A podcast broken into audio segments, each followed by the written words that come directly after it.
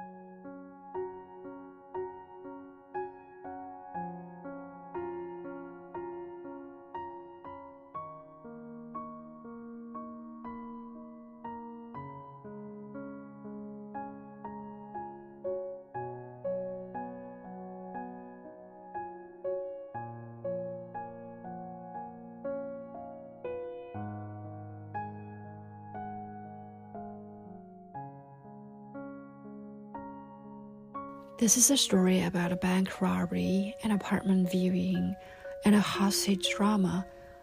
But even more, it's a story about idiots. But perhaps not only that.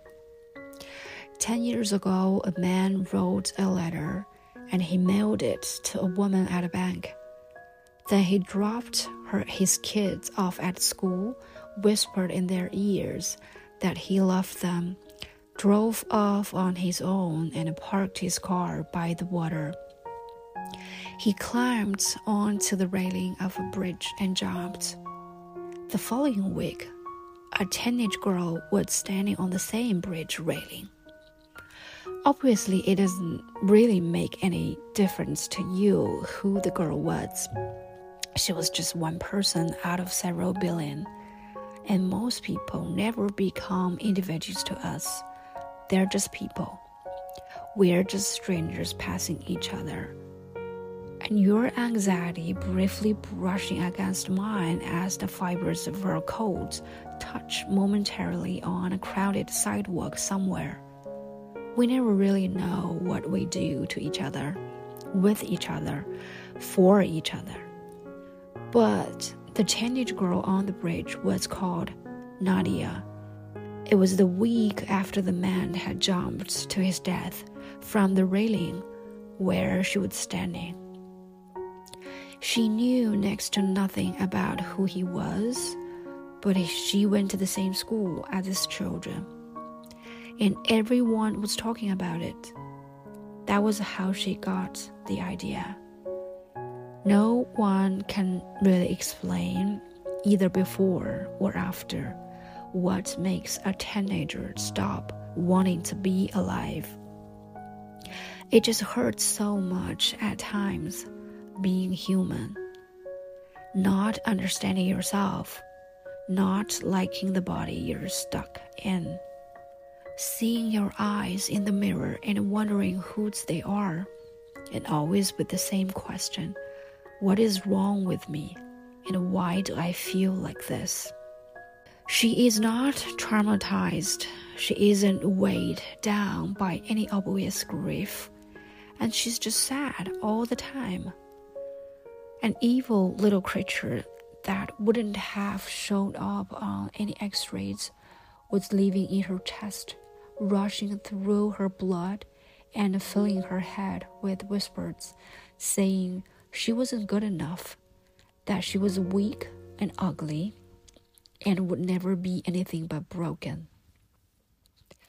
You can get it into your head to do some unbelievably stupid things when you run out of tears, when you can't silence the voices no one else can hear, when you have never been in a room where you felt normal.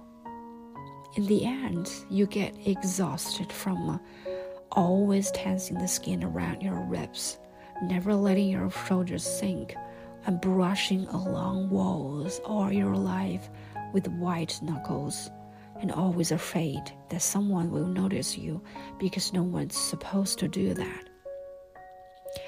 All Nadia knew was that she had never felt like someone who had anything in common with anyone else.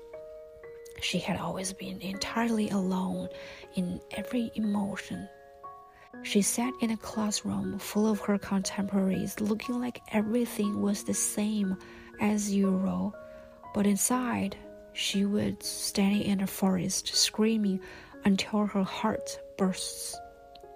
The trees grew until one day the sunlight could no longer break through the foliage, and the darkness in there became impenetrable.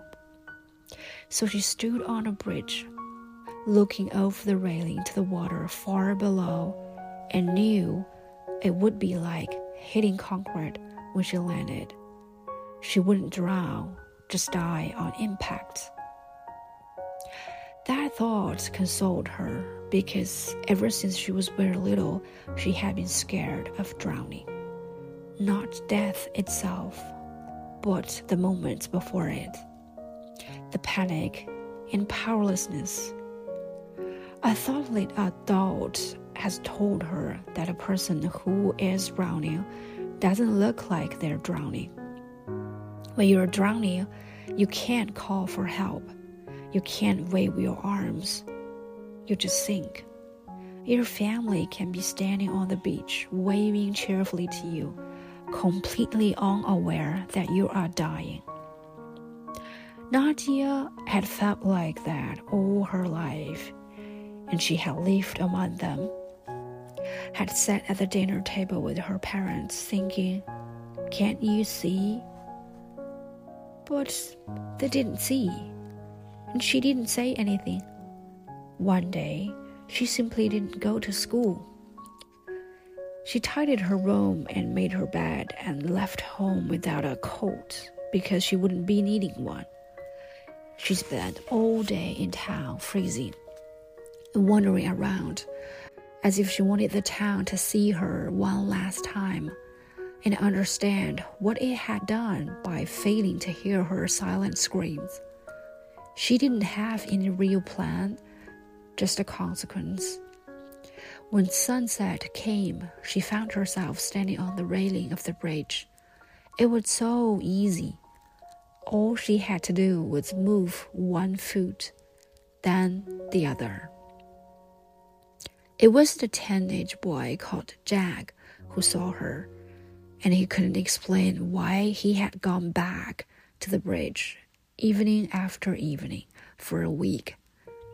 His parents had forbidden it, of course, but he never listened. He snuck out and ran there as if he were hoping to see the man standing there again, so he could turn back the clock and make everything right this time. When he saw the teenage girl on the railing instead, he didn't know what to shout at her. So he didn't shout anything. He just rushed over and pulled her down with such force that she hit the back of her head on the tarmac and was knocked unconscious. She woke up in the hospital. Everything had happened so quickly that she had only caught a glimpse of the boy rushing toward her out of the corner of her eyes. When the nurses asked what had happened, she wasn't even sure of that herself, but the back of her head was bleeding. So she said she had climbed up onto the railing to take a photograph of her sunset, then fell backward and hit her head she was so used to saying what she knew other people wanted to hear, so they wouldn't worry that she did it without thinking. The nurses still looked worried, suspicious, but she was a good liar. She had spent her whole life practicing, so in the end, they said, Climbing up on that railing, what a silly thing to do. It's a sheer log if you didn't slip off the other side instead. She nodded, dry lipped, and said yes, luck. She could have gone straight back to the bridge from the hospital, but she didn't. It was impossible to explain why, even to herself because she would never know for sure what she would have done if that boy hadn't pulled her back. Would she have taken a step forward or back? So every day after that, she tried to understand the difference between herself and the man who had jumped. That drove her to choose a profession, a career, and a whole life. She became a psychologist and the people who came to her were the ones who were in so much pain that it felt like they were standing on a railing with one foot over the edge. And she sat in her chair opposite them with eyes that said, I have been there before, and I know a better way down. Of course, sometimes she couldn't help thinking about the reasons why she had wanted to jump. All the things she saw was missing from her reflection. And her loneliness at the dinner table, but she found ways to cope, to tunnel her way out of herself, to climb down.